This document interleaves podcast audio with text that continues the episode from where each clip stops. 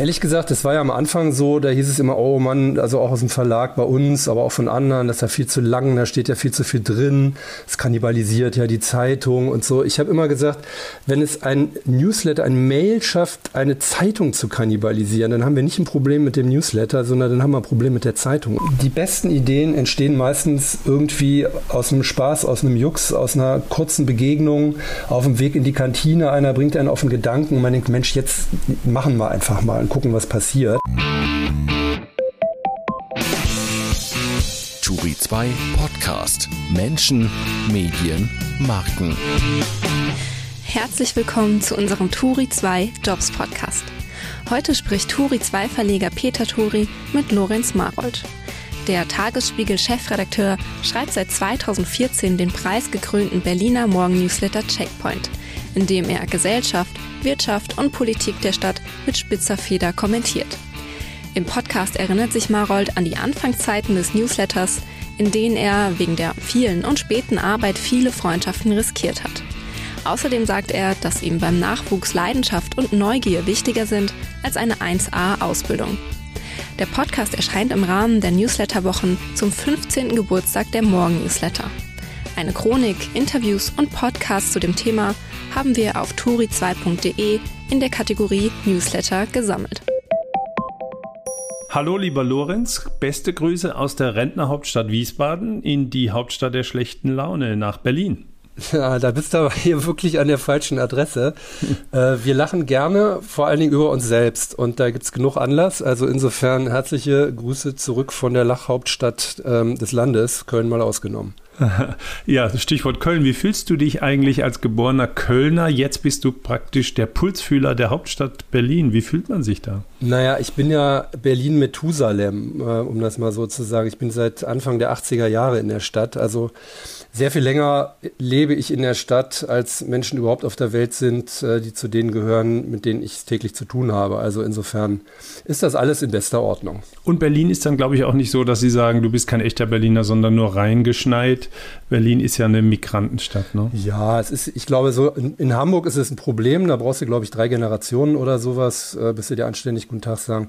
In Berlin ist das kein Problem. Das ist ja so, dass du bist sozusagen Berliner, wenn du einen gefunden hast, der auch nur fünf Minuten nach dir in die Stadt gekommen ist. Dann ist das der Zugezogene und du bist der Ureinwohner. Okay, dann bist du schon nach äh, über 30 Jahren da, bist du dann schon ein Urberliner fast. Genau, das ist hier, glaube ich, akzeptiert jetzt. Okay. Lorenz, du bist heute für 45 Minuten unser Gast im Turi 2 Podcast, im Jobs Podcast, weil du gleich doppelt interessant bist.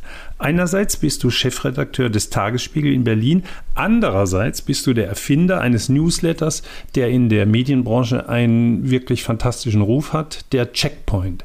Frage an dich, worauf wirst du eigentlich mehr angesprochen? Auf die Zeitung oder auf dein Newsletter? Mm, das kommt immer ein bisschen drauf an, mit wem man spricht, aber ich würde mal sagen, der Checkpoint ist doch das Thema, über das die meisten gerne lieber mit mir sprechen, sofort und auch wahrscheinlich intensiver. Okay, würdest du denn sagen, äh, der Checkpoint ist die Zukunft der Zeitung? Oh, nee, ähm, ich glaube nicht. Also, Darfst du nicht sagen. Nö, das, also ehrlich gesagt, das war ja am Anfang so, da hieß es immer, oh Mann, also auch aus dem Verlag bei uns, aber auch von anderen, das ist ja viel zu lang, da steht ja viel zu viel drin, es kannibalisiert ja die Zeitung und so. Ich habe immer gesagt, wenn es ein Newsletter, ein Mail schafft, eine Zeitung zu kannibalisieren, dann haben wir nicht ein Problem mit dem Newsletter, sondern dann haben wir ein Problem mit der Zeitung. Und in der Tat ist es auch so. Der, der Newsletter, der Checkpoint zumal, hat überhaupt nichts kannibalisiert, sondern im Gegenteil. Der hat viel mehr Menschen noch ähm, auch neugierig auf die anderen Produkte gemacht, die wir im Tagesspiegel anbieten und eben dann auch die Zeitung. Also das funktioniert nicht nur äh, ganz gut nebenbei, sondern das funktioniert blendend nebenbei. Fast möchte ich sagen, es bedingt einander, der Checkpoint und der Tagesspiegel, wie auch die allen, alle anderen Sachen, die wir ja auch noch machen. Das ist auf jeden Fall Thema heute. Das wirst du uns erklären, wie so ein Newsletter mit Innovation zusammenhängt. Äh, ganz am Ende verrätst du bitte auch den jüngeren Leuten, die zuhören, äh, was du dem journalistischen Nachwuchs rätst. Bist ja auch schon mit einer 6 äh, bei der Zahl davor, bist auch ein Kind der frühen 60er Jahre. Ähm, also auf die Frage kommen wir auf jeden Fall. Dieses Gespräch ist für alte und junge Profis interessant. Dranbleiben. Lorenz, bist du bereit? Äh, von mir aus kann es losgehen. Gut.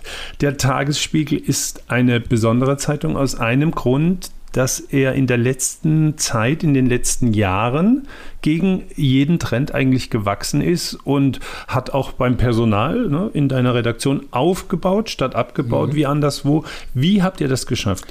Naja, das lässt sich nicht mit einem Satz erklären. Ähm, es sei denn, man würde eine, eine, Bana, eine Banalität äh, im Grunde genommen äh, hier konstatieren und das ist, dass sich Qualität letztlich auszahlt. Also wir haben ganz bewusst nach vielen bitteren Jahren, da müssen wir auch nicht drum rumreden, die wir natürlich auch hatten hier in Berlin, aber auch gerade beim Tagesspiegel, ganz entschieden gesagt, ähm, wir versuchen es mal andersrum, versuchen es mal nicht mit immer der noch nächsten Sparrunde, sondern wir versuchen einfach mal neue Sachen auszuprobieren und ein Publikum anzusprechen, das uns vielleicht mit den Dingen, die wir da auch noch machen, gar nicht so kennt und uns neu kennenlernen kann. Und das reicht eben äh, von den Newslettern, von den, von den ähm, einfachen B2C-Newslettern für die Bezirke bis hin zu den Business-Newslettern, unseren Backgrounds, die ein äh, sehr spezialisiertes Publikum ansprechen, die dafür auch entsprechend bereit sind, Geld zu bezahlen. Äh, wir haben Veranstaltungen äh, jeglicher Art. Äh, wir haben Podcasts inzwischen. Das heißt, wir haben eine ganz, ganz bunte Produktpalette und das sind ähm, inzwischen mehr als 50. Und wenn wir vor ein paar Jahren noch uns das anschauen, hatten wir eben zwei Produkte. Das war die Zeitung. Von mir aus auch noch das E-Paper als äh, anderthalbtes und das war dann eben der Auftritt Tagesspiegel.de. Inzwischen sind wir bei über 50. Mhm. Also das wäre praktisch die Diversifikation, dass äh, das äh, fröhliche äh, Verbreitern, das Neuerfinden von Formaten und Medien, auch losgelöst vom Papier, teilweise aber auch auf Papier. Ja, Papier, also Papier, sagen wir mal so, die Zeitung als Produkt, das ist ja vor allen Dingen auch inzwischen das E-Paper als Wachstumsmarkt. Ähm, das spielt natürlich eine grandios große Rolle bei uns nach wie vor. Und ich glaube auch fest daran, dass die Menschen ähm, weiterhin äh, das Bedürfnis nach abgeschlossenen Medienprodukten haben. Und der Newsletter ist ja letztlich auch ein abgeschlossenes Produkt. Der hat einen Anfang und ein Ende, so wie es die Zeitung auch hat, im Gegensatz zu dem endlosen Sushi-Band, das an dir vorbeirollt mit äh, den äh, Online-Informationen, was auch okay ist. Da geht man halt ähm, ein paar Mal am Tag hin und schnappt sich ein paar Nigiris runter. Man weiß aber nie, ob das, was, auf das man sich nun gefreut hatte, vom Nachrichtenredakteur nun gerade in die dritte Etage verbannt wurde und man es gar nicht mehr sieht.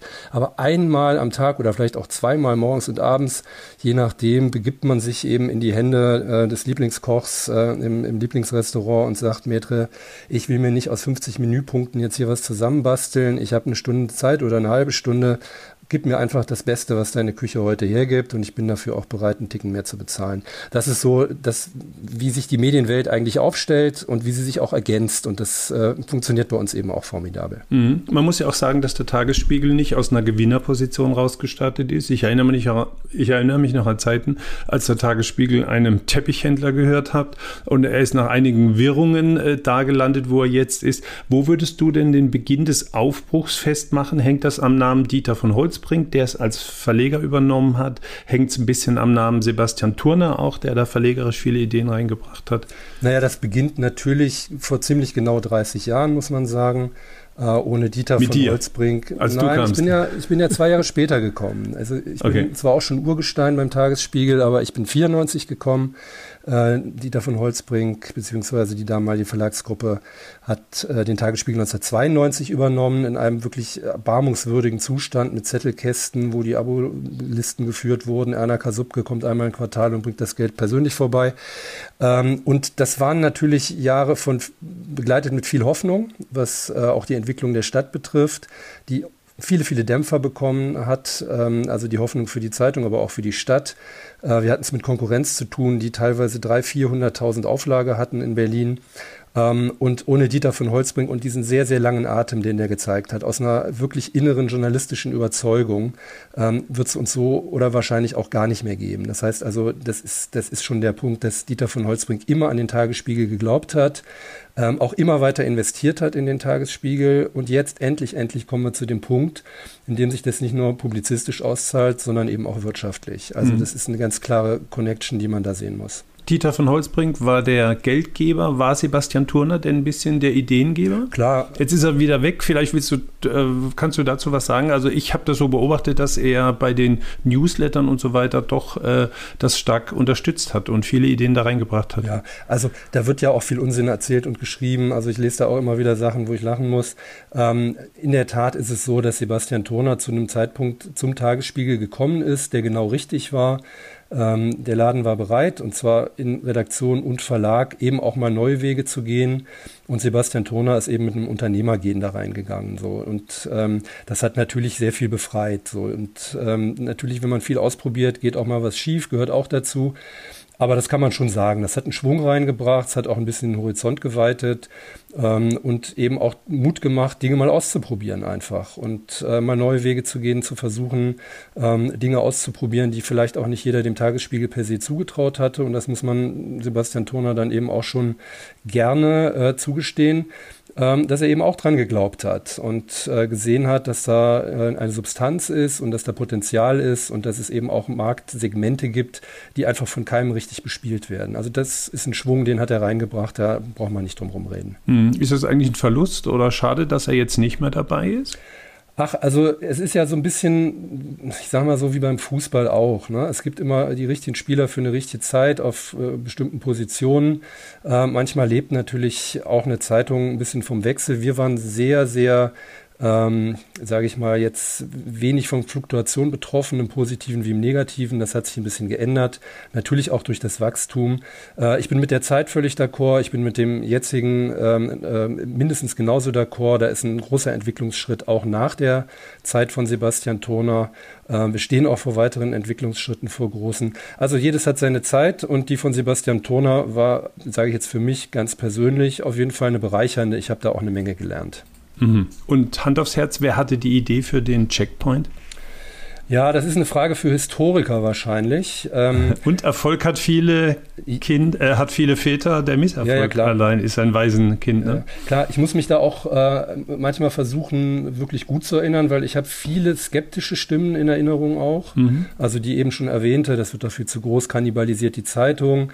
Und es wurde eigentlich an jedem so ein bisschen was rumgenörgelt von vielen. Ähm, klar, E-Mail ist ja viel zu alt und ist doch alles Werbung und ähm, dann am Ende auch so, als es losging, die Kritik, ja, da ist ja viel zu wenig Tagesspiegel drin und so weiter. Also ich glaube, es gibt schon, also was heißt, ich glaube, es gibt schon, natürlich wissen wir, es gab früher vor dem Checkpoint Newsletter, auch gute Newsletter, es gab nur nicht sehr viele und was es gar nicht gab, das war ein, der auf diese Art mit diesem Ton auch ähm, eine, eine, ein, ein Großstadt-Newsletter ist. Es gab natürlich ähm, Playbook von, äh, von Mike Allen, das ist natürlich auch eine Benchmark und der hat sehr, sehr viele Dinge richtig gemacht. Der hat Washington quasi wie ein Lokaljournalist beackert. Und äh, da habe ich doch auch eine Menge vom Lesen gelernt natürlich. Und äh, Gabor Steingart war auch schon erfolgreich mit seinem Newsletter, der etwas ganz anderes natürlich gemacht hat, der sehr von der ähm, sprachgewandten analytischen Seite kommt, äh, aber auch unterhaltsam ist. Und das war mir auch wichtig, dass ich immer etwas mache, was den Menschen leicht vorkommt, auch wenn es schweren Stoff transportiert. Also wenn man schon jeden Morgen äh, mit das Erste ist, ähm, dass die Menschen sehen, also ich trete ihnen die Tür auf, bevor sie die Augen aufgemacht haben, da bin ich schon auf ihrem Wecker ähm, dann will man nicht, dass die Leute das Gefühl haben, jetzt müssen sie sich erstmal durch die Nachrichten arbeiten. So. Und ähm, das ist schon ein neuer Ansatz gewesen, ähm, bei dem ich das Gefühl hatte, der passt zu den Menschen, mit denen ich zu tun hatte, die ein Interesse an so einer Art von Journalismus haben, ohne dass, ohne dass sie das genau hätten ausdrücken können. Aber das Gefühl hatte sich mir übermittelt ähm, und das habe ich versucht zu treffen. Gib uns mal eine Vorstellung über die Größe von der Unternehmung äh, inzwischen. Du hast praktisch angefangen, ihn selber zu schreiben, hast bis, bis, bis, bis in den frühen Morgen aufgeblieben, hast dann auch schwere Augenringe gehabt, als ich dich mal besucht habe 2014. Ähm, wie groß ist das jetzt? Macht das ein ganzes Team? Wie viele Abonnenten habt ihr? Sag mal ein paar Größen, dass wir uns das mhm. vorstellen können, wie erfolgreich das ist. Ja, also erstmal zum Team. Das ist natürlich in der Tat im Laufe der Jahre gewachsen. Das geht ja auch nicht anders. Das weißt du auch als mhm. derjenige, der es ja auch erlitten hat, äh, was es bedeutet, sowas zu betreiben irgendwann. Ähm, aber es sind nach wie vor sehr wenige ähm, nur Tages, äh, nur Checkpoint-Mitarbeiterinnen ähm, und Mitarbeiter. Ähm, das sind eigentlich drei bis vier maximal. Inzwischen jetzt hm, haben wir ja auch die Podcasts noch. Aber wir haben natürlich, das Team ist sehr viel größer. Wir haben natürlich ähm, das Glück, dass wir mit dem Tagesspiegel eine sehr gute, große Redaktion auch haben. Ähm, und eben partiell immer wieder ähm, der ein oder die andere zum Team dazustoßen und es auch vergrößern. Wir sind ja auch inzwischen längst nicht mehr nur ein, ein E-Mail-Newsletter, sondern ähm, den Checkpoint gibt es ja quasi als Community. Wir hatten also bis zu Corona, das wird jetzt langsam wieder aufgenommen, wir hatten eine Laufgruppe gegründet, äh, wir haben eine Radgruppe gehabt, wir haben eine Kinogruppe gehabt. Äh, wir haben Live-Programm auf die Bühne gestellt mit Comedy, mit Politik. Äh, wir haben eine eigene Checkpoint-Band gegründet. Also das ist ein Riesenunternehmen geworden. Mhm. Du bist ja Musiker. Du hast früher Geld, dein Geld auch verdient als Musiker ne? und hast auch äh, gearbeitet äh, wissenschaftlich über äh, Musik und Subventionen, habe ich gerade gehört in einem älteren. Ja, das ist richtig. Also ich habe genau, ich habe früher viel Musik gemacht, ähm, auch professionell, habe auch äh, in der Tat ähm, mein, mein Studium mit einer Arbeit über die Förderung von Rock- und Jazzmusik beendet. Ähm, das war einerseits easygoing, weil vorher noch niemand was gemacht hatte. Im Nachhinein natürlich sensationell äh, wichtig, weil ich konnte auch nirgendwo abschreiben. Ähm, und naja, gut, also klar, solche Sachen habe ich natürlich mit reingebracht. Das heißt, ähm, ich sag mal so, die Leidenschaft, die sich hoffentlich übermittelt oder auch offensichtlich, die hat natürlich auch was damit zu tun, dass alle, die mit dem Checkpoint zu tun haben, quasi ihr Leben und Erleben auch da gerne mit reinbringen und eben auch das, was sie können, jenseits dessen, was man vielleicht in einem Volontariat gelernt hat. Ähm, ich habe glücklicherweise nie eins gemacht und war insofern auch nicht sehr eingeengt. Hm. Gibt es eine Erfolgsformel für den Checkpoint, eine geheime, äh, ein geheimes Muster, nach den, das ihr anlegt für jeden Checkpoint, dass ihr sagt, das muss ABC enthalten? Ähm, ja, es gibt verschiedene Kriterien, an denen wir uns orientieren und äh, man kann es vielleicht ableiten davon, wo geht eigentlich die meiste Arbeit rein.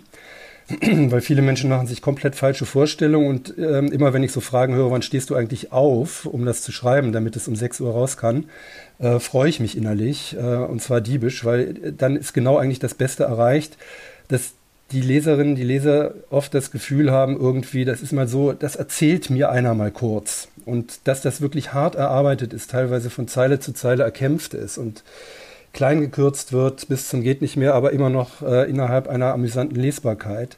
Ähm, allein das Finden dieser vielen kleinen Anekdoten, die notwendig sind, um das aufzulockern, was als Nachricht ja auch noch transportiert werden muss. Ähm, das ist eine Sucharbeit ähm, der ganz besonderen Art und das machen eben auch nicht viele. Das heißt, ähm, ja, so banal wie es ist, es steckt wahnsinnig viel Arbeit in jedem einzelnen Checkpoint drin. Ich glaube, es gibt nicht viele Journalistinnen und Journalisten in der Stadt, die wirklich jede Ausgabe des Amtsblatts von Zeile A bis Z lesen. Ähm, jede kleine Anfrage, jede Drucksache versuchen wir zu flöhen, um eben auch die Nuggets zu finden die eben auch in jedem Alltag vorhanden sind. Und mhm. daraus versuchen wir eben das Beste zu machen im Sinne von ähm, Relevanz, aber auch von Amüsanz. Mhm. Wolf Schneider hat ja mal gesagt, ein Text gibt nur so viel Energie ab, wie man in ihn reingesteckt hat. Ist das euer Erfolgsformel auch, dass ihr sehr viel Energie reinsteckt? Ich glaube ja. Und ähm, wie gesagt, es geht sehr viel Energie rein, um den Eindruck zu erwecken, dass es ganz, ganz leicht ist. Und das ist schon nicht leicht, das ist schwer. Und da machen sich viele, glaube ich, eine falsche Hoffnung. Und das unterscheidet letztlich auch gute von weniger guten Newslettern, also auch aus anderen Medienhäusern. Man, als Macher spürt man das natürlich sehr genau, wer sich sehr viel Mühe gibt. Und ähm, man merkt es immer dann auch, wenn da tatsächlich Leidenschaft drin steckt. Also das überträgt sich unmittelbar und das sind natürlich auch die Newsletter, von denen man weiß, dass sie die höchsten Öffnungsraten eben auch haben, weil die Leute gerne zurückkommen. Hm. Du hast das Stichwort Community genannt. Habt ihr die konstruiert, die Community, oder hast du irgendwann gemerkt, das ist automatisch eine Community? Wahrscheinlich sind es mehrere Communities. Ähm, das kann auch nicht ausbleiben, wenn etwas so stark wächst, äh, dass das eben auch breiter wird von den Interessen der Menschen. Wie viele Leser habt ihr denn jetzt? Das lässt, ja, das lässt sich wahnsinnig schwer sagen, weil wir festgestellt haben, ähm, dass äh, von den also 135.000 äh, Adressen, die wir kennen, es teilweise einzelne Adressen gibt, bei denen ein Newsletter, also ein abonnierter und bezahlter Newsletter, äh, mehrere hundert Mal am Tag geöffnet wird. Also entweder hat man es da mit Nerds zu tun, die also jeden, jeden Satz, den sie gelesen haben und den Newsletter zumachen und wieder öffnen. Oder, was naheliegender ist, es sind Institutionen, Vereine, Verbände, Parteien, bei denen der Pressesprecher, die Pressesprecherin, Kommunikationschefin ein Abo hat ähm, und das auch bezahlt und dann äh, den gesamten Laden irgendwie per Weiterleitung damit bedient. Deswegen ist die Zahl, Zahl der tatsächlichen Leserinnen und Leser wahrscheinlich sehr viel höher als die Zahl der Abonnentinnen und Abonnenten. Mhm. Und wie sieht da eure Expansionsstrategie aus? Ich habe mitgekriegt, gelesen, gehört, dass ihr einerseits eine Bezahlvariante habt, andererseits macht ihr am Nachmittag mehrmals die Woche einen passenden Podcast dazu. Äh, wo wollt ihr noch hin mit dem Newsletter? Was kann man da noch draus machen? Oder ist irgendwann das Rezept dann die Verknüpfung mit anderen Angeboten aus dem eigenen Haus? Mhm. Also das hat sich in der Tat ähm, stark verändert. Am Anfang gab es ja kaum diese Verknüpfung, außer eben, dass es ein Produkt aus dem Hause Tagesspiegel ist. Auch wenn die meisten Leute nicht Tagesspiegel-Checkpoint sagen, sondern Checkpoint, wissen fast alle, dass es ein Tagesspiegel-Produkt ist, was natürlich auch einen Image-Transfer bedeutet hat. Aber ich habe ja ganz bewusst am Anfang das nicht zur Abspielplattform von anderen Tagesspiegelprodukten gemacht. Das heißt, ich habe ganz offensiv auch andere Medien zitiert, sehr offensichtlich auch, habe auch verlinkt auf andere Medien und nicht nur auf den Tagesspiegel, um eben auch dieses Image des Werbeträgers E-Mail, Spam äh, rauszubekommen. Und Natürlich, je, je, größer der Checkpoint geworden ist, desto wichtiger war er natürlich auch als Marketing-Tool für die Sachen, die wir im Tagesspiegel anbieten. Und das ist ja nicht nur nichts, wofür ich mich schäme, sondern auf die ich auch stolz bin, was wir sonst noch alles machen. Also insofern wirkt das natürlich eins in eins. Bei der Frage, wo geht's hin mit dem Checkpoint? Ähm, da haben wir nie einen Plan gehabt, also im Sinne von äh, nächsten zwei Jahren müssen wir da und dahin sondern wir waren oft sehr spontan und haben gesagt, jetzt haben wir aber Lust auf. Ja, also was machen wir eigentlich als Neues? Und das ist immer der Punkt gewesen, wo wir so müde waren, ähm, dass wir gesagt haben, wir brauchen jetzt mal wieder einen Push. Also etwas, was ähm, einfach nochmal neu für uns ist. Also so sind diese ganzen Sachen entstanden. Wir haben jetzt zwei Podcasts, den äh, Ringbahn-Podcast, ähm, der einmal im Monat rauskommt, manchmal auch öfter zu besonderen Anlässen, Wahlen oder wenn es sich ergibt, der von Ann-Kathrin Hipp gemacht wird. Das ist immer eine Stunde mit einer Persönlichkeit, ähm, mit einem prominenten Berlinerin, Berliner. Äh, einmal mit der Ringbahn rund um die Stadt, das ist ziemlich genau eine Stunde, ein Gesprächspodcast und eben jetzt äh, dreimal in der Woche auch den Checkpoint-Podcast äh, Berliner und Pfannkuchen, bei dem es eben um die klassischen Checkpoint-Themen dieser Stadt geht. Okay, und warum kein Morgen? Äh, Podcast passend zum Morgen-Newsletter. Gabor Steingart hat es ja vorgemacht. Äh, da, kann, das ist ja ganz schön, da kann man je nach Stimmung äh, morgens auswählen, will man ein bisschen reinhören, weil man unterwegs ist oder will man konzentriert kurz lesen. Das kommt für euch nicht in Frage? Also wir haben das natürlich rauf und runter diskutiert. Ähm, ich bin auch Wechselgenießer von Gabors Morning Briefing ähm, sowohl als Podcast als auch eben als Newsletter. Äh, wir haben aber auch einfach über die Nutzungssituation nachgedacht und sind dazu gekommen, dass es vielleicht eine Brückenfunktion äh, hat zwischen zwei geschriebenen Podcasts für die einen ein bisschen zurückzublicken und für die anderen ein bisschen nach vorne, also was passiert am nächsten Tag und eben auch eine Art Tageszusammenfassung zu haben, ähm, was bisher geschah. Mal gucken, wie es läuft. Und ähm, ich schließe auch nicht aus, dass wir die Frequenz erhöhen. Ähm, dass wir fünf Tage morgens funken, würde allerdings, ähm, auch wenn ich das mal vergleiche mit dem, wie viel ähm, Personen auch ähm, beschäftigt sind, morgens mit Gabor das zusammen zu machen, beziehungsweise abends und nachts, ähm, da müssten wir noch deutlich dazulegen. Ja, also da ist unsere Podcast-Mannschaft auch noch im Aufbau. Mhm. Dazu kommt ja, wenn ihr sagt, wir haben morgens den Newsletter und morgens die Podcasts, wann soll da noch die Zeit sein, die Zeitung zu lesen? Die Zeitung zu lesen oder die Zeitung zu machen? Ja, lesen, lesen, lesen. Machen ja, auch, aber ich gehe jetzt mal aus Nutzersicht. Lesen. Also wir haben natürlich, wir haben natürlich Doppelleser, das ist ja klar. Ähm, aber wir haben nicht nur Doppelleser. Das heißt also, wir haben die Leserschaft insgesamt verbreitert und durch die vielen Angebote, die wir machen, versuchen wir eben auch Menschen an uns zu binden, die jetzt nicht zwangsläufig als erstes an ein Zeitungsabo denken, ähm, und die Frage der Leseökonomie wird sich auch beim Produkt Zeitung ja wahrscheinlich eher auf den frühen Abend verschieben, wenn die, wenn die Menschen einfach ihr, ihr E-Paper schon bekommen. Das ist ja in fast allen Fällen Verlagen der Fall, bei uns natürlich auch. Und das merken wir auch, dass viel mehr Menschen als früher die Zeitung von morgen am Abend zu vorlesen, was ja auch natürlicher ist, weil sie einfach dadurch noch viel aktueller ist. Gut, schließen wir das Thema Newsletter mal ab, das wir hier ein bisschen tiefer behandelt haben. Erstens, weil du einfach als Newslettermacher bekannt und berühmt bist und zweitens, weil wir bei Turi 2 gerade die Newsletter, Morgen-Newsletter-Wochen machen, weil der erste Morgen-Newsletter in Deutschland ja 15 Jahre alt geworden ist. Wir haben es nicht verschwiegen, dass das zufällig wir selber waren. Ja, ich ich finde das auch eine tolle Reihe, freue mich da jeden Tag. Ich habe da auch schon mal einmal durchgelesen, wahnsinnig viele Aha-Erlebnisse ähm, und aber auch nochmal, das hat auch super gezeigt, finde ich, eure Serie, ähm, wie unterschiedlich sich das entwickelt hat. Und ähm, wenn ich von deinem ausgehe, mhm. ich erinnere mich auch an das Gespräch, als ich gerade gestartet war. Mhm. Äh, da haben wir zusammengesessen, tatsächlich in einer Dreierrunde auch noch mit Sebastian Turner. Und ich kann mich auch noch daran erinnern, dass du gesagt hast, das machst du nicht lange.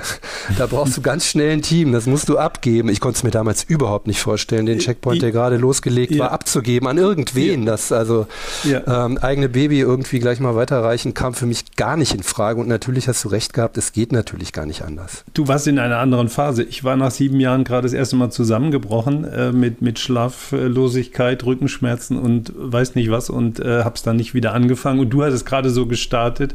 Äh, klar, wie lange hast du gebraucht, bis du den ersten nicht geschrieben hast selber? Ich weiß es nicht Keine mehr ganz genau, aber Sonst nein, nein, nein, nein, das nicht. Ich, ich weiß auch noch genau, wann ich mich das erste Mal habe vertreten lassen. Da äh, war ich bei einem, äh, war ich außerhalb von Berlin bei einem wichtigen Termin, den ich einfach unbedingt machen musste und ich brauchte einfach jemand, der an dem Abend zumindest mitmacht. Aber in der Tat habe ich die ersten Monate, wenn ich ein bis zwei Jahre auch in Urlauben geschrieben, und ähm, habe mir nicht viele Freundschaften versaut, aber doch ähm, riskiert, muss ich mal sagen, weil ich eben abends eigentlich entweder gar nicht konnte oder immer auf heißen Kohlen saß und dachte, Mann, wie soll ich das schaffen bis um fünf? Also insofern, ich habe diese. Hauptsache, deine Frau hat es akzeptiert, die hat ja sicher auch gelitten. Ja, ich glaube, mein ganzes Umfeld hat irgendwie bis heute ähm, leichtes Stirnrunzeln, ähm, wenn ich sage, nee, ich habe äh, hab wieder Checkpoint, ich mache ja zwei bis drei in der Woche, mache ich ja noch. Ähm, und äh, aber trotzdem, ich glaube, ich habe mein Leben noch ganz gut im Griff gehabt, die ganze Zeit über und auch noch eine Menge Spaß dabei gehabt. Und ich glaube, dass auch andere irgendwie genug Gelegenheiten gehabt haben, mit mir viel zu erleben oder mich zu beschimpfen oder was auch immer. Also das hat schon funktioniert für mich und ähm, ich möchte es auch nicht missen. Aber ich sage auch ehrlich, wenn ich ganz genau gewusst hätte, was da auf mich zukommt, ich glaube, ich hätte einen Ticken zu lang überlegt und es dann vielleicht doch nicht gemacht. Insofern bin ich ganz froh, dass ich es nicht wusste, weil es ist natürlich ein enormer Angang und es gibt manche bittere Nacht, wo man da sitzt und denkt, Mann, oh Mann, oh Mann, ist schon wieder so spät, was, mir fehlt noch so viel Stoff. Aber wenn es nicht die Glücksmomente auch gäbe, eben, wenn man nachts da sitzt irgendwie und es ist ja auch manchmal gemütlich, wenn man, ich weiß nicht, im Sommer auf dem Balkon oder auf der Terrasse seinen Laptop hat oder dann eben auch sein Wein oder ein Bierchen aufgemacht hat und eben auch mal herzhaft lachen kann über die Dinge, die da passieren, über die man schreibt. Wenn es das nicht gäbe, irgendwie, dann ähm, wird es auch den Checkpoint schon längst nicht mehr geben. Ja, und außerdem ist Journalismus ja auch ein Leidenschaftsberuf und wir gucken auch immer ein bisschen nach dem Beifall, dass wir, den wir kriegen als Journalisten.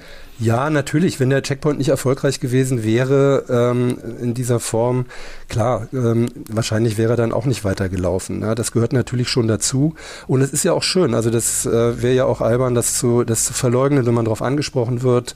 Äh, und gerade immer dann, wenn man sich durch eine Phase quält, ähm, Mails kriegt und wir kriegen sehr, sehr viel, wir haben sehr viel Interaktion mit unseren Leserinnen und Lesern oder auch angesprochen wird auf der Straße und die Leute sagen irgendwie, ich freue mich so je, sehr jeden Morgen äh, auf den Checkpoint. Das gibt einem natürlich einen Push. Ja. Es ist auch eine Verpflichtung, wo man denkt, oh Mist, da kann ich nicht raus, aber es ist natürlich auch Sprit. Also das äh, natürlich hilft einem das. Ähm, auch über die Strecken, wenn es mal rumpelt und man denkt, irgendwie man schafft das alles nicht. Ich wollte dich ja fragen nach deinem Tipp an junge Journalistinnen oder Journalisten oder überhaupt junge Menschen, die erwägen, in den Journalismus zu gehen. Du bist gut 30 Jahre dabei. Würdest du sagen, dass äh, Leidenschaft für Journalismus die wichtigste Voraussetzung ist, um den Beruf zu ergreifen? Ja, also das ist auch das, was ich meistens als erstes sage, wenn ich danach gefragt werde. Ähm, das gilt nicht nur für junge Journalistinnen und Journalisten, es gilt für uns alle letztlich. Und ich glaube, wer länger im Job ist, kennt das auch. Nichts nervt einen mehr als Kolleginnen und Kollegen, die so abgeklärt sind und einem den Eindruck vermitteln wollen, dass sie schon alles dreimal gesehen haben, ähm, die einfach nicht mehr neugierig sind. Und das ist so der zweite Punkt. Also die Leidenschaft, ohne die geht's eigentlich nicht. Das heißt also, man muss schon auch Feuer fangen für irgendwas. Ähm, und das Zweite ist einfach, dass man die Neugier behält und dass man nicht irgendwann denkt, ähm, das war's oder man weiß jetzt alles oder genug, sondern dass man sich auch immer wieder ähm, selbst auch in Frage stellt dabei, was man tut und macht und sich immer wieder neu inspirieren lässt. So, das wären die beiden Dinge, glaube ich, von denen ich sagen würde, das sind die wichtigsten. Wer das nicht entwickeln kann, der ist da nicht gut aufgehoben. Dann Pressestelle. Mhm. Was hat sich geändert in den 30 Jahren, äh, in dem du jetzt im Beruf bist? Äh, jenseits der klassischen äh, technischen Entwicklung glaube ich schon, dass ähm, insgesamt das Verständnis dafür, was Journalismus ist, sich deutlich weiterentwickelt hat. Ähm, ich merke das manchmal, ich lese gerne immer noch in diesen, ich bin ja selbst, äh, also Didakt irgendwie, mir alle selbst beigebracht erstmal. Ähm, und lese ganz gerne immer noch mal in diesen alten Büchern, ähm, wo es dann um, um, um, klassische Formen von Journalismus geht, Stilformen, sprachliche Geschichten. Das hat sich alles doch massiv weiterentwickelt. Gerade auch was Sprache betrifft natürlich, was so Marotten äh, angeht. Ähm, wir haben eine Phase gehabt, die ich jetzt mal so als popjournalistische vielleicht nicht genau genug abgrenze, aber ich glaube, wer das hört, kriegt zumindest einen Eindruck davon, was ich meine ähm, die dem Journalismus nicht so richtig gut getan hat im Nachhinein. Äh, ich glaube, wir kommen jetzt so in so eine Phase so einer Ernsthaftigkeit eher, ähm, bei der sich eben auch diejenigen durchsetzen, die versuchen, Themen wirklich zu durchdringen und nicht nur auf ihr eigenes Gefühl zu hören. Mhm. Und äh, was denkst du, wo sich der Beruf noch hin entwickeln wird? Sagen wir mal die nächsten zehn Jahre, 30 können wir wahrscheinlich alle nicht mehr nach vorne schauen, aber fünf bis zehn Jahre, die wir vielleicht noch im Job erleben werden. Wo geht's hin? Hm. Also ich habe mir eigentlich hatte ich immer gesagt, so jeder, der behauptet, der wisse, was die nächsten zwei Jahre passiert, ist ein ziemlicher Scharlatan, weil sich ja tatsächlich so wahnsinnig viel entwickelt hat, ähm, was nicht vorauszusehen war oder von denen die Besserwisser natürlich sagen, das hat man ja schon kommen sehen. Ähm, deswegen, es ist schon wirklich eine sehr, sehr schwierige Antwort. Aber wenn ich jetzt mal die Entwicklung der letzten ein, zwei, drei Jahre versuche weiterzuziehen, dann würde ich ganz klar sagen, ähm, dass sich Expertise durchsetzen wird. Also dass die Ansprache ähm, von Menschen, die was von ihrem Job verstehen, ähm, immer wichtiger wird im Sinne von, dass man doch versucht, noch einen Ticken mehr zu wissen als die Experten und Spezialisten in ihren Berufen. Ähm, und das, ich sage mal so, wenn man es zu tun hat mit einem Charité-Professor, äh, dass er auf Augenhöhe mit dem Journalisten spricht und dass eben dieses, ähm, jeder ist mal zuständig für alles Mögliche, weil zufällig gerade kein anderer Dienst hat, ähm, das wird nicht überleben und ähm, das ist eigentlich auch gut so. Mhm. Also du meinst, dass es eine weitere Spezialisierung gibt oder einfach äh, eine Höherbildung der Journalisten?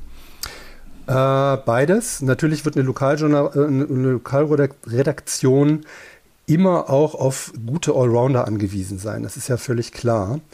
Ähm, aber die Spezialisierung ist, glaube ich, ähm, der richtige Weg und äh, das ist auch der vernünftige. Und wenn man mal das eigene Leseverhalten auch untersucht, man liest ja nicht immer nur professionell, sondern man will ja sich manchmal, also mir geht es zumindest so, auch einfach nur informieren oder unterhalten. Äh, welche Texte springen einen am ehesten an? Das sind die, bei denen man weiß, da hat sich einer richtig, richtig Mühe gemacht, in ein Thema reingewühlt, vielleicht sogar seit Jahren schon mit einem Thema beschäftigt, der einen wirklich auch weiterbringt. Ähm, das, glaube ich, ist ein Weg, den man erkennen kann zurzeit und ich wüsste nicht, warum äh, für etwas anderes als das Abopreise von 15, 20, 30, 40 ja, bis zu 60 Euro im Monat aufgerufen werden könnten. Ähm, die braucht man aber, um die Medienbetriebe tatsächlich auch ähm, am Leben zu halten. Hm. Auf was für Fähigkeiten achtest du bei jungen Leuten, die sich bewerben bei euch? Äh, sehr unterschiedliche. Ähm, wir haben jetzt auch zwei, dreimal die Erfahrung gemacht, dass bei den äh, Volo-Auswahlverfahren Leute rausgeflogen sind, von denen ich das Gefühl hatte, aber die passen doch zu uns. Ähm, die kamen aber für das Volontariat nicht in Frage. Ähm, und ich habe immer wieder die Erfahrung gemacht, dass ähm, wenn man dann mit denen nochmal spricht und sagt, also aus den und den Gründen hat es mit Volontariat nicht geklappt, aber irgendwie habe ich den Eindruck, da ist was und wir könnten zusammenpassen, ähm, dass da sehr oft ähm, auch journalistische Karrieren daraus entstanden sind, die eben nicht den klassischen Weg gegangen sind. Das heißt, ich achte schon sehr darauf, dass dieses Element, da ist einer wahnsinnig neugierig und will es wirklich wissen. Ähm, wenn das durchblinkt, ähm, ist mir das immer wahnsinnig viel wert äh, weil man dann eben auch weiß, ähm, da kommt was bei rum. So, ähm, das ist eigentlich für mich fast das Wichtigste. Und natürlich finde ich es immer interessant, wenn jemand ähm, alles Mögliche schon gemacht hat. Aber ich bin nicht grundsätzlich überzeugt, wenn mir 25-Jähriger oder 25-Jährige, es sind oft auch junge Frauen, die wahnsinnig schnell viel gemacht haben nach, dem, nach der Schulzeit, ähm, wo man dann denkt, irgendwie so, es fehlt eigentlich so ein bisschen jetzt noch so, so ein bisschen Unfallerfahrung im Leben. Ähm, und die kommt, die muss irgendwann aber gesammelt werden. Und manchmal ist es mir fast lieber, wenn einer sich mit ein paar Jahren älter bewirbt, aber eben schon ein paar Dinge mehr mitbringt als nur exklusive erstklassige mhm. Ausbildung. Mhm. Gut, Lorenz, du hast ein Buch geschrieben mit dem schönen Titel Berlin in 100 Kapiteln, von denen leider nur 13 fertig wurden. Wie stark äh, hat dieses Buch davon profitiert, dass du beim Checkpoint die Kapitel eigentlich schon vorgeschrieben hattest? Hm. Also ich habe das ja nicht alleine geschrieben, sondern mit mhm. ähm, meinem Kollegen Harald Martenstein, der sich ja auch seit vielen, vielen Jahren eben genau mit diesen Berlinensien unter anderem beschäftigt hat. Und natürlich hat das Buch oder haben wir beim Schreiben massiv davon profitiert, dass quasi täglich ähm, Anschauungsstoff ähm, massenweise vom Checkpoint zusammengesammelt wurde. Das ist ganz klar. Aber die Vorstellung, ähm, das wäre jetzt irgendwie so ein endloser Checkpoint, die, die, ist halt auch komplett falsch. Und das habe ich auch ein bisschen unterschätzt, muss ich ehrlich sagen. Da steckt sehr, sehr viel mehr Arbeit noch drin ähm, als ich das vorher gedacht habe. Und ähnlich wie beim Checkpoint äh, selbst, ähm, wenn ich das vorher gewusst hätte, hätte ich auch nochmal dreimal nachgedacht, mhm. weil das wahnsinnig viel Zeit natürlich gekostet mhm. hat, das so in eine Form zu bringen, dass das eben auch tatsächlich über die knapp 300 Seiten lesbar bleibt und sich nicht nur in, in einem endlosen Anekdotischen verliert.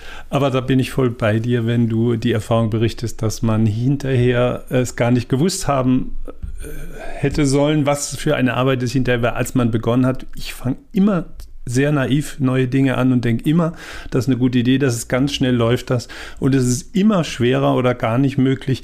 Aber ich glaube, äh, sonst würden wir nichts Neues wagen, wenn wir nicht äh, sozusagen immer optimistisch wären am Beginn einer neuen Reise.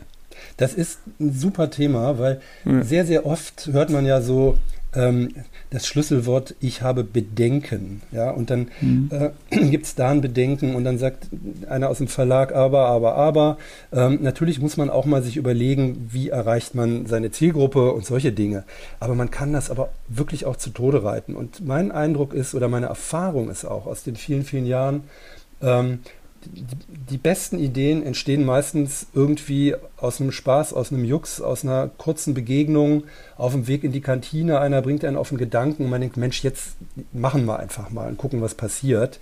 Das bedeutet natürlich auch, man muss den Mut aufbringen, wenn man feststellt, es hat nicht funktioniert, dass man es in Ehren auch wieder beerdigt. Mhm. Aber dieses endlose Durchquälen und Quirlen mhm. durch Businesspläne und mhm. den noch und hier noch einen fragen und jetzt brauchen wir noch mhm. irgendwie eine Leserumfrage, was die davon halten, davon halte ich überhaupt gar mhm. Nichts. Ich mache immer ein Kriterium, ich sage, okay, schwer wird sowieso, stellen wir uns doch vor, wenn es gelingt, ist es dann wirklich so toll? Also ist es so weitgehend, dass man sagt, es wird, es, es wird die Mühe wert gewesen sein. Das würdest du bei dem Buch aber auf jeden Fall gesagt haben. Ja, ich meine, ehrlich gesagt, natürlich bin ich auch stolz irgendwie, äh, wenn das Ding dann rauskommt und man hat es in der Hand und so weiter. Das ist doch auch ein schönes Gefühl. Aber eine so, Fortsetzung kann es da nicht geben. Oder ja, du kannst ja nicht 100 Kapitel, die jetzt endlich fertig geworden sind, zumal dir der Co-Autor wahrscheinlich abhanden gekommen ist. Ja, nun, also der Titel war natürlich, also in aller super. Bescheidenheit, der ist nicht mal von mir, aber ähm, er ja, ist genial. auch nicht von Harald, aber der ist genial. Und ähm, mhm. das ist eben auch so entstanden in so einer, ähm, in so einer Diskussion mit dem Verlag. Und natürlich war er nicht ernst gemeint, auch wenn wir am Ende sagen, die anderen 97, äh, 87, wie viel waren es Mathe mit dem Checkpoint schreiben wir noch. 13. Mhm. Ähm, Aber ähm, äh, wir haben ja auch gesagt, ähm, ja, sind wir jetzt zu negativ? Also das haben wir geschrieben, ne, am Ende des Buches. Ne? Also uns wird ja manchmal vorgeworfen, wir machen die Stadt schlecht. Das natürlich äh, sagt die Politik gerne, weil sie nicht gerne kritisiert wird. Ähm, natürlich machen wir nicht die Stadt schlecht, sondern wir wollen dafür sorgen, dass die Stadt besser wird, indem wir sagen, wo sie nicht funktioniert. Aber wir haben scherzhaft dann am Ende des Buches geschrieben, okay, also ähm, die guten, die guten Seiten dieser Stadt, in der wir nun seit so vielen Jahren, Jahrzehnten leben. Also ich meine, wir würden ja hier nicht leben, wenn es so bekloppt wäre, wie die Leute denken, äh, dass wir es schreiben. Ähm, schreiben wir auch mal über die schönen Seiten dieser Stadt in den nächsten äh, 87 Kapiteln. Gut. Ähm, ob das eine Fortsetzung gibt, ist nicht mal ausgeschlossen. Ähm, werden wir mal sehen. Also das äh, ähm, ich halte das nicht für ausgeschlossen. Wir haben ja nochmal ein zweites Buch gemacht jetzt. Also wir, sage ich jetzt mal, meine Kollegin Susanne Fied-Entus. Das ist ähnlich angesetzt, aber ein bisschen ernsthafterer ähm, äh, Ansatz. Da geht es um das Thema Schule, Bildung in Berlin auch ein Klassiker für den Checkpoint. Ähm, da gibt es noch viele Ideen, die wir auch noch machen können und vielleicht auch mal wieder eine mit Harald. Ja, aber nochmal das Thema Harald Martenstein. Tut es nicht furchtbar weh, dass jemand, mit dem du jahrzehntelang gut zusammengearbeitet hast, der ein bisschen Gesicht war, auch vom Tagesspiegel, jetzt wegen einem Scheiß äh, da äh, gewechselt ist und jetzt bei der Konkurrenz bei der Welt arbeitet? Wie schmerzhaft ist das für dich? Ähm, ja, ja, ja. Also es ist alles richtig. Es ist total schmerzhaft. Es ist ein Scheiß gewesen, um den es ging letztlich. Aber es ging halt eben um einen Scheiß, der schon auch von Bedeutung ist. Und ähm, mhm. ich, ich bedauere das zutiefst, dass sich das so entwickelt hat. Ich bedauere die Zuspitzung. Ich finde auch nicht ganz anständig, ähm, was daraus gemacht worden ist, sage ich auch. Das hat mhm. mich auch zum Teil ein bisschen enttäuscht. Und ähm, es ist vielleicht auch ein Zeichen dieser aufgeregten Zeit, dass man solche Konflikte, die es in jeder Redaktion gibt und die in jeder Redaktion teilweise ähm, anders, ähm, teilweise aber genauso gelöst werden und teilweise auch noch viel schärfer. Ich wundere mich ein bisschen, auf welchem hohen Roster die Kolleginnen und Kollegen der Welt äh, reiten, ähm, mhm. was das Thema betrifft. Also anyway, ähm, es ist, es ist schmerzhaft, es tut mir leid und es tut mir weh und es ist vielleicht ein Zeichen der Zeit, ähm, die tatsächlich ja auch sehr polarisierend ist, dass manche Konflikte eben dann so ähm, zumindest für eine gewisse Zeit gelöst werden, indem man sich voneinander löst, ist aber auch kein Weltuntergang. Das wäre für mich die Frage, ob das ein Phänomen der Social-Media-Welt ist, in der wir jetzt leben, dass Journalisten sich für missverständliche Formulierungen entschuldigen müssen und dass die ganze Redaktion da in, in, in einen Druck reinkommt. Das hätte es ja früher eigentlich nicht gegeben. Da hätte man es halt durchgestanden. Hätte man halt ein paar wütende Leserbriefe gehabt, aber es hätte sich nicht, es wäre nicht so endlos gegangen, die Diskussion. Die hätte man einfach überstehen können, oder? Ja, es gab auch vor der Erfindung des Internets und vor Social Media und der, der Macht von Stimmt. Social Media ähm, gab es, ich sage das jetzt mal so, ohne dass das Wort schon gab, eine Cancel Culture. Mhm. Also natürlich gab es mhm. Blattlinien und wer sich nicht dran hält, hat ein Problem gekriegt. Ist doch völlig, äh, also da, da braucht man nicht irgendwie Historiker zu sein, um sich die Fälle zusammenzusammeln. Also das mhm. ist nicht sehr viel anders gewesen. Äh, linksradikale Pamphlete in der FAZ äh, werden auch ohne Social Media nicht erschienen und sind es nicht so. Also das, okay. man muss das, glaube ich, ein bisschen auseinanderhalten. Und ähm, ich, ähm, die mehr, das wäre jetzt hier ein, ein Cancel Culture Thema, ähm, der muss sich ähm, allen Freunden dieser Theorie wirklich leider irgendwie den Stöpsel ziehen. Das hat damit einfach schlichtweg gar nichts zu tun. Äh, das wäre auch ein Riesenthema gewesen, ähm, ohne Twitter, ohne Facebook, ohne Instagram und sonst was. Da wäre das auch ein Riesenthema geworden und wahrscheinlich wäre es zu dem gleichen Konflikt gekommen. Es hat jedenfalls okay. für die Entscheidung ähm, den Autor zu bitten ähm, über den einen Satz im Nachhinein. Der Text war ja bereits veröffentlicht, haben wir gesagt, das mhm. hätten wir so nicht machen sollen, das hätten wir besser redigieren müssen. Im Nachhinein ähm, da nochmal ranzugehen und auch nochmal was zu erklären, ähm, nicht akzeptiert worden. Und wir haben uns entschieden, am Ende einer sehr langen Diskussions, eines Diskussionsprozesses über, über fast zwei Wochen, haben wir gesagt, der Text ist veröffentlicht, es war, es war ein Fehler in dieser Form. Ähm, es ist ein Missverständnis, ein Graubereich, den Kolumnisten ausleuchten dürfen, aber bitte nicht im Tagesspiegel zum Thema Antisemitismus. Das wollen wir einfach nicht mhm. noch länger verbreiten. Deswegen haben wir gesagt, äh, wir werden den Text nicht länger auf unserer Website laufen lassen. Mit Zensur hat das nichts zu tun. Zensur ist das, was in autoritären Staaten passiert, wo Texte gar nicht erscheinen dürfen. Dieser Text ist überall erschienen und er ist auch danach weiter überall äh, erschienen, nur nicht mehr eben beim Tagesspiegel. Und ähm, das, glaube ich, ist keine Katastrophe für einen Autor. Okay. Hast du dich schon mal für etwas entschuldigen müssen, was du geschrieben hattest? Ja, habe ich. Ähm, ich habe äh, auch kein Problem damit, mich zu korrigieren. Im Gegenteil, wenn ich einen Fehler mache, ähm, bin ich froh, dass ich im nächsten Checkpoint die Möglichkeit habe, beispielsweise, wenn es ein Checkpoint-Fehler war, das gleich zu tun. Ich habe auch schon Menschen angerufen und mich entschuldigt, aber eben mhm. auch dann nicht nur, sondern dann habe ich das auch öffentlich gemacht, dass ich Fehler gemacht habe. Und ähm, ich wüsste nicht, wer noch keine gemacht hat, auch gravierende nicht. Da gibt es viele Gründe für Eifer des Gefechts, ähm, manchmal auch Müdigkeit, ähm, manchmal auch ähm, Fahrlässigkeit, Nachlässigkeit. Das kommt vor. Es darf nicht vorkommen, aber es kommt trotzdem vor und das Problem ist nicht, dass es passiert, sondern es wäre nur dann ein Problem, wenn man es nicht merkt, beziehungsweise wenn es einem egal ist. Okay, damit ist der Fall abgeschlossen. Wir kommen auch zum Ende schon. Äh, Zeit verfliegt äh, wirklich schnell. Wir gehen auf die Dreiviertelstunde zu. Äh, wir wollen dich nicht entlassen, ohne dass du noch ein paar Tipps gibst für die jüngeren Menschen, die zuhören. Ganz konkret, welche drei Tipps gibst du einem jungen Menschen, der in den Journalismus will? Ja, das hat sich ja ein bisschen verändert, weil ähm, in der Tat die Zahl der Jobs im Journalismus ja zugenommen hat, ähm, nach, einer, nach einer ziemlichen Durststrecke.